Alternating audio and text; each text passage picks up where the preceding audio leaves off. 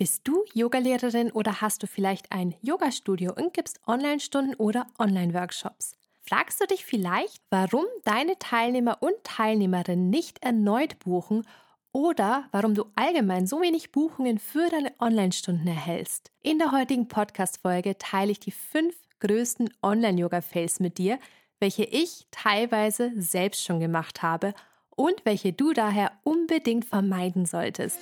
Viel Spaß beim Reinhören. Hallo Namaste und schön, dass du da bist bei Yogisch Erfolgreich, deinem Podcast für alles rund ums Thema Yoga-Business, Selbstständigkeit und Marketing. Mein Name ist Michaela und mit Yogisch Erfolgreich möchte ich dir dabei helfen, deine Online- und Offline-Angebote endlich sichtbar zu machen. Hallo und so schön, dass du wieder da bist zu einer neuen Podcast-Folge.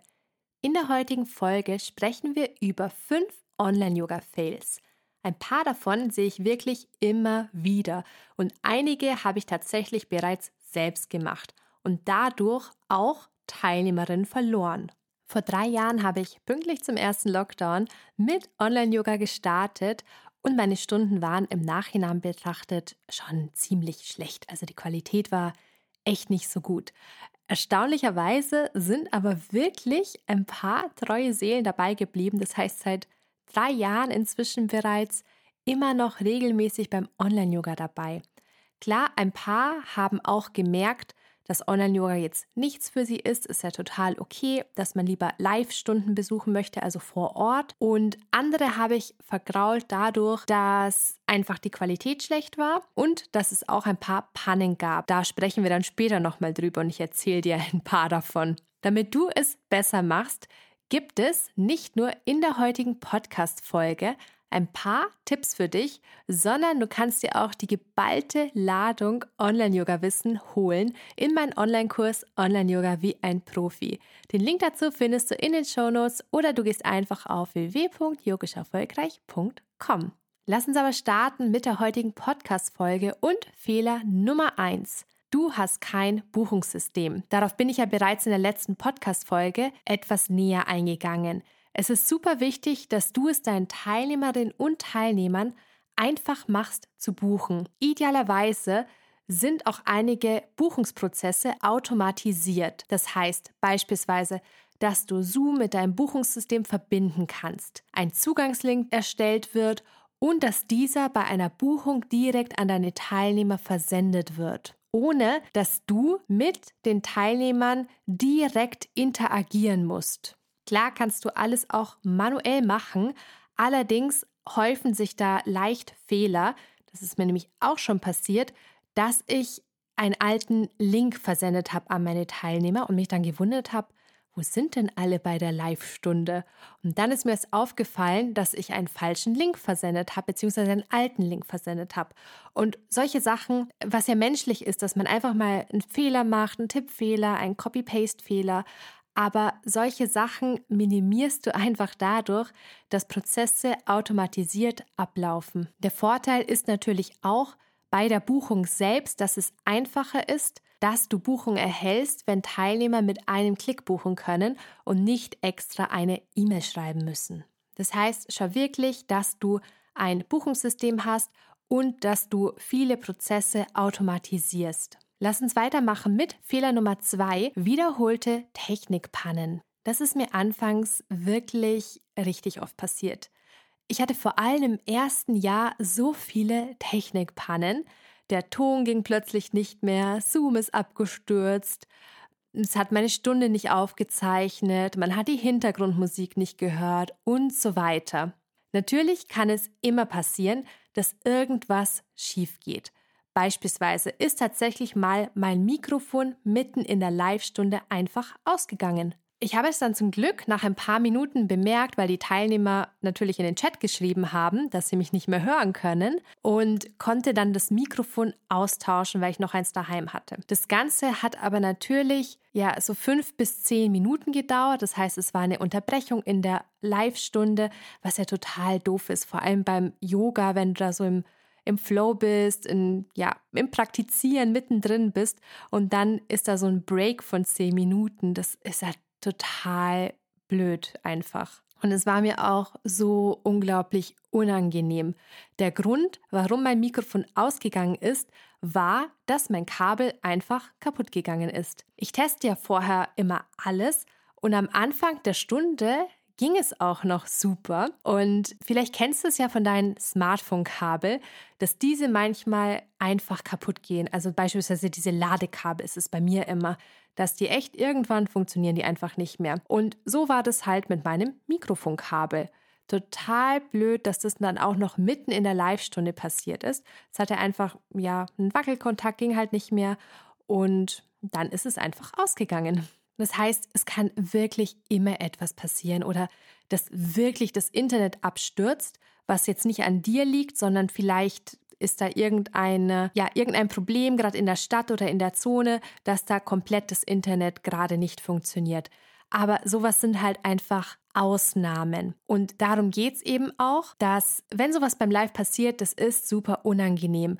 Aber wenn es eine Ausnahme ist, dann sind deine Teilnehmer und Teilnehmerinnen normalerweise sehr verständnisvoll. Wenn allerdings bei jedem Live irgendwas ist, dann verlierst du immer mehr Kundinnen und Kunden weil niemand hat Lust, dass eben bei jeder Live-Stunde schon wieder ein Problem ist, dass es schon wieder hängen bleibt, dass schon wieder der Ton nicht funktioniert, dass wieder sich irgendjemand auf Zoom laut schaltet und du nicht weißt, wie du diese Person wieder stumm schaltest. Und wie gesagt, wenn etwas einmal passiert, gar kein Problem, aber wenn sich etwas häuft, dann sind deine Teilnehmer so verständnisvoll sie dann auch sind, irgendwann sind sie eben einfach genervt. Und dann passiert es einfach, dass jemand nicht mehr bucht. Und so war das auch bei mir. Also wie gesagt, ich hatte im ersten Jahr, hatte ich schon ein paar blöde Technikpannen, die teilweise auch wirklich mir verschuldet waren. Und ich habe auch wirklich Teilnehmerinnen und Teilnehmer dadurch verloren. Manche sind dann wiedergekommen nach einer Zeit und haben dann gemerkt, hey, jetzt macht sie das ja richtig gut und sind dann dabei geblieben.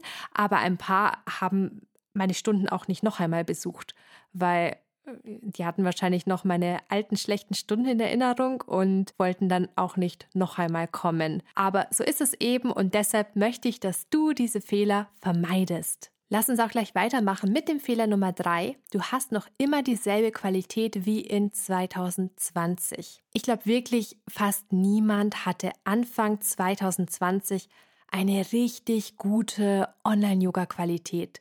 Klar gibt es immer Ausnahmen, aber so wie ich das mitbekommen habe, hat fast jeder ein bisschen gestruggelt, weil auch die wenigsten hatten beispielsweise ein Mikrofon zu Hause oder ein Studiolicht. Und es war auch für viele, sowohl Lehrer als auch Teilnehmer, ja total neu, eine Online-Stunde zum Beispiel über Zoom zu halten bzw. zu besuchen. Das heißt, so war es ja auch bei mir, dass es echt ein holpriger Start war, aber da es ja bei fast jeder ein holpriger Start war, war das jetzt nicht so schlimm. Wenn du allerdings jetzt in 2023 so eine Stunde gibst wie noch vor drei Jahren, wird es nicht funktionieren. Zumindest nicht mit vielen Teilnehmern. Vor allem nicht, wenn jemand bereits eine bessere Qualität gewöhnt ist. Es sind wirklich Welten zwischen meinen Stunden heute und den Stunden von vor drei Jahren. Und ich habe mir dieses ganze Technikwissen angeeignet, um meinen Teilnehmerinnen eine tolle Online-Erfahrung zu bieten.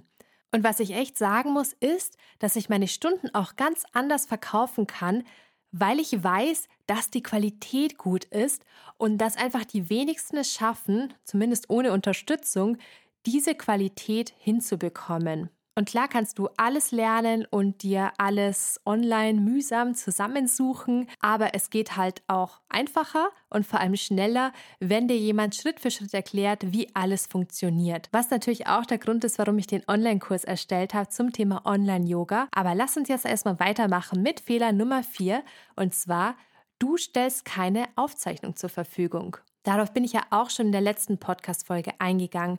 Und ich verstehe es bis heute nicht, warum Aufzeichnungen so unterschätzt werden. Ich habe schon öfter gesagt, dass bei mir viele nie live dabei sind und einfach nur die Aufzeichnung anschauen. Und daran siehst du einfach, was für eine Macht diese Aufzeichnung auch haben. Also was heißt Macht, aber was für ein Extra so eine Aufzeichnung einfach ist, dass jemand bucht eine Live-Stunde und dann wirklich nur die Aufzeichnung anguckt. Manchmal sehe ich es übrigens auch, dass die Aufzeichnung separat gebucht werden kann. Also, dass du entweder nur die Live-Stunde buchst oder eine Live-Stunde mit Aufzeichnung. Das ist natürlich auch eine Möglichkeit. Bei mir gibt es immer beides, weil aufzeichnen tue ich ja sowieso. Aber es ist natürlich eine Überlegung wert, es so zu gestalten, dass man die Aufzeichnung zum Beispiel als Add-on dazu buchen kann. Lass uns weitermachen mit Fehler Nummer 5. Du gibst Hybridstunden und ignorierst deine Online-Teilnehmer.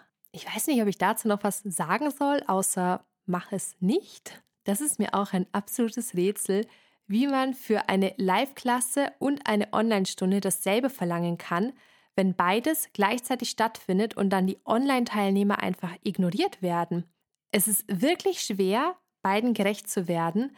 Daher würde ich mir sowieso überlegen, ob ich Hybridstunden überhaupt anbiete, also mich als Yogalehrerin wird es, glaube ich, total überfordern, mich online und offline um die Teilnehmer zu kümmern und beiden gerecht zu werden. Wenn es aber für dich in Frage kommt, dann schau einfach, dass du den Online Yogis und Yoginis genügend Aufmerksamkeit schenkst und auf Sachen wie gute Belichtung und guten Ton achtest. Dann lass uns die fünf Fehler aus der heutigen Podcast-Folge nochmal wiederholen. Nummer eins, du hast kein Buchungssystem. Nummer zwei, bei dir häufen sich Technikpannen. Nummer drei, du steckst von der Qualität her in 2020 fest. Nummer vier, du bietest keine Aufzeichnungen an.